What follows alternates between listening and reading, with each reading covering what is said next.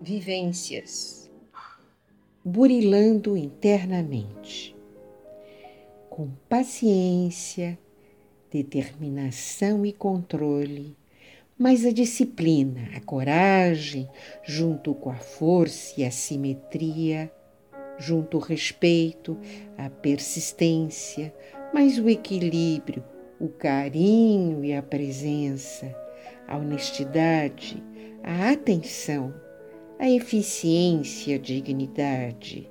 usando o critério, presteza, exemplo e bondade,